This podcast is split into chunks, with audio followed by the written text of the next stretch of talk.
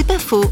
Il est question de cinéma aujourd'hui avec la réalisatrice Nathalie Saraco qui aime parler de Dieu dans ses films c'est pas dans un état d'esprit de prosélytisme. Par exemple, mon film La menthe religieuse, qui est l'histoire d'une rédemption d'une fille complètement paumée qui fait les 400 coups et qui petit à petit va rencontrer le Christ.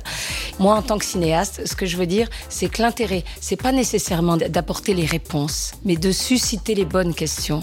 De toutes les manières, moi qui suis archi dans la, dans, dans, la foi, quand quelqu'un cherche à me faire la petite phrase de morale, ça m'énerve, quoi. C'est dire, c'est pas, non, c'est pas comme ça. Je veux juste partager ma foi, dire voilà, j'ai fait une belle rencontre et donner envie, donner envie en fait de Dieu. C'est vraiment ça le truc, et donner envie du, Christ et, montrer que Dieu n'est pas le Père euh, fouettard et, et que c'est le Dieu d'amour et de miséricorde. C'est pas faux, vous a été proposé par parole.fm.